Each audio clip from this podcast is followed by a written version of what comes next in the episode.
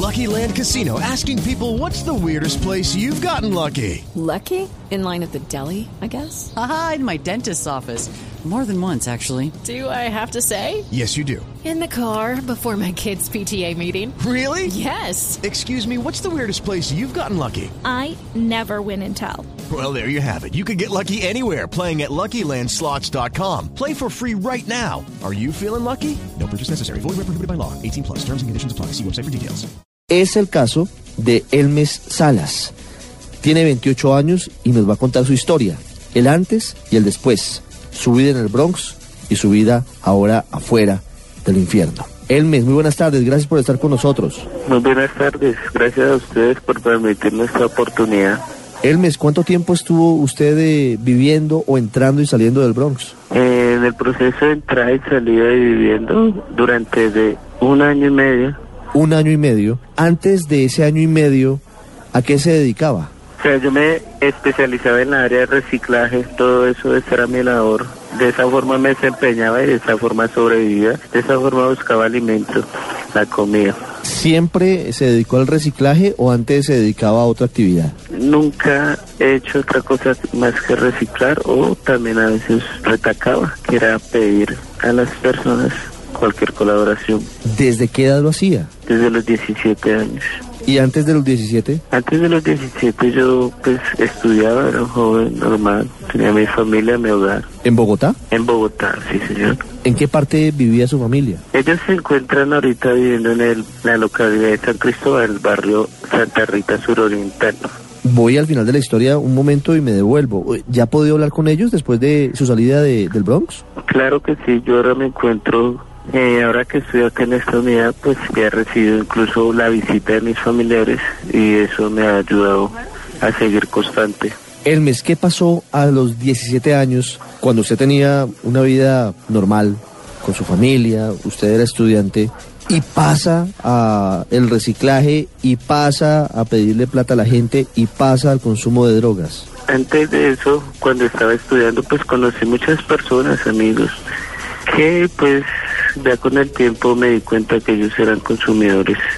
Y pues como dicen por ahí la curiosidad empecé pues yo también a estar con ese grupo de jóvenes y a consumir sustancias solo por saber qué se sentía, por probarla. Y eso me llevó a hacer esas cosas que como salirme a la casa, retacar, reciclar. Yo pues nunca tuve necesidad de eso de pedir o de atacar, pues en la casa, gracias a Dios, no hacía falta. Pero entonces ya con el tiempo el consumo fue aumentando y eso me empezó a llevar a tomar ese tipo de decisiones y acciones. ¿Sus amigos de, de consumo de drogas eh, estaban en el colegio? Eh, los amigos de consumo los encontraba yo en el barrio.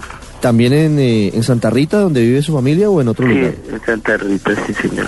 ¿Qué le puede decir usted desde su experiencia a los jóvenes que de pronto tienen la duda que usted tuvo en su momento de si deben o no deben probar la droga solo por curiosidad? No, o sea, la verdad que lo que yo les puedo decir es que eso es lo peor que uno debe hacer, porque la curiosidad no queda nada. Mira hasta donde yo llegué, llegué hasta lo más bajo de la calle y el consejo que les doy es que no, no lo hagan. Es lo peor que deben hacer, porque después de que usted lo hace, ya su vida cambia totalmente. Hermes, dice usted que llegó a lo más bajo de la calle. ¿Qué vivía en el Bronx? ¿Cómo vivía en el Bronx? No, pues no hay, no hay satisfacción, no hay comodidad, no es como estar uno en la casa, en el barrio. En el barrio usted sufre mucho rechazo, humillaciones por las demás personas. Se tiene que acoplar a las normas. ¿Y cuáles son las normas a las que tiene que Las normas acoplarse? es no hurtar, no robar allá adentro, no conspirar, no retacar a los demás, hacer caso a las autoridades de seguridad y eso, ¿Quiénes son las autoridades de seguridad? ¿Los ayallines? los Saiyajins, sí señor. ¿Usted cómo vivía? ¿En dónde dormía? Eh, ¿Qué comía? Vivía en una de las casas de allá, pagaba pieza y pues para la comida pues ya salía a los patios de unidad, a los comedores, salía a rebuscarlo. ¿Cuánto le cobraban por eh, pasar la noche en estas casas, en esos Por colchones? pasar la noche me cobraban tres mil pesos, ¿Y cómo los conseguía? reciclando o pidiendo. Tres mil pesos. ¿Dormía solo en una habitación o con muchas otras personas? No, solo la habitación independiente. ¿Cuál era la historia de, del combinado? ¿Qué es el combinado? Porque algunos habitantes de calle allí en el Bronx eh, hablan mucho del combinado y eso era el consumo Ah, de comida una vez al día. ¿Eso, eso cómo es? Ah, el combinado son comidas que traen de los restaurantes, personas que los que piden comida en los restaurantes y van y lo venden allá a bajo precio para las personas. Ese era el combinado, donde venían pues casi todas las comidas que le daban a ellos y pues allá pues tenían ollas y los calentaban y eso era lo que se llamaba combinado. ¿Pero son sobrados de restaurantes? Sí, prácticamente sí son los sobrados de los restaurantes. ¿Quién vendía la droga en el Bronx, Elmes? Eh, los mismos Saiyajines. ¿Y cuánto le costaba a usted consumir droga en el Bronx? Eh, pues cada dosis valía mil, mil doscientos o dos mil ¿Dosis de qué? de azúcar. De bazuco. ¿Qué sintió usted cuando llegó la policía con el ejército y la fiscalía hace, hace Uy, 15 días? No, pues impresionado, tenaz, porque eso ya se había convertido como mi, mi segundo hogar. Y pues claro que sentí mucho miedo al ver que estaban haciendo es- esa batida de esa forma. No pensé que, o sea, pensé cosas muy malas que fueran a pasar con nosotros, pero no, gracias a Dios, ahora me encuentro bien. ¿Elmes ha tenido síndrome de abstinencia? Pues es normal, pero ahí vamos tratando de superarlos día a día, gracias a Dios, con los psicólogos y terapeutas que se encuentran acá. ¿Usted quiere abandonar el mundo de las drogas? ¿Quiere abandonar la calle? Totalmente, por eso es que quiero regenerarme y, y como quisiera que ustedes pudieran apoyar a mucha gente que se encuentra ahora en las calles. ¿Hace mucho la diferencia para usted hoy tener un sitio en donde dormir, una cama caliente, una cama limpia, un sitio donde bañarse, un sitio donde comer? Totalmente, es muy satisfactorio y me siento muy cómodo, muy bien porque la comida es excelente. Es comida calentica, comida limpia, no es sobrados. Y ya uno, pues también la presentación personal, la actitud, todo a nivel físico va cambiando. Psicológicamente también vamos adoptando una personalidad nueva.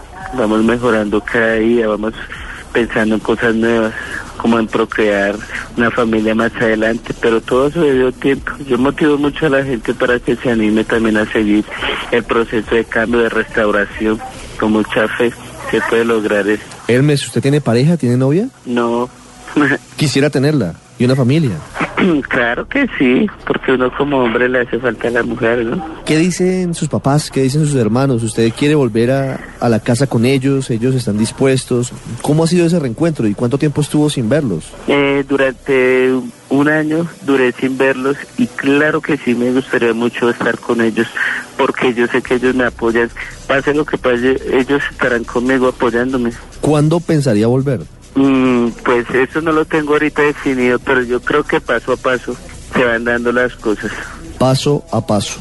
Eso es lo más importante. Un día a la vez. Elmes, gracias por estos minutos, por habernos contado su historia y le mandamos toda la fuerza para que no desfallezca en este camino tan difícil que es, eh, después de haber sido consumidor de drogas Gracias. tan fuerte, dejarlos de lado. Muy amable. Gracias.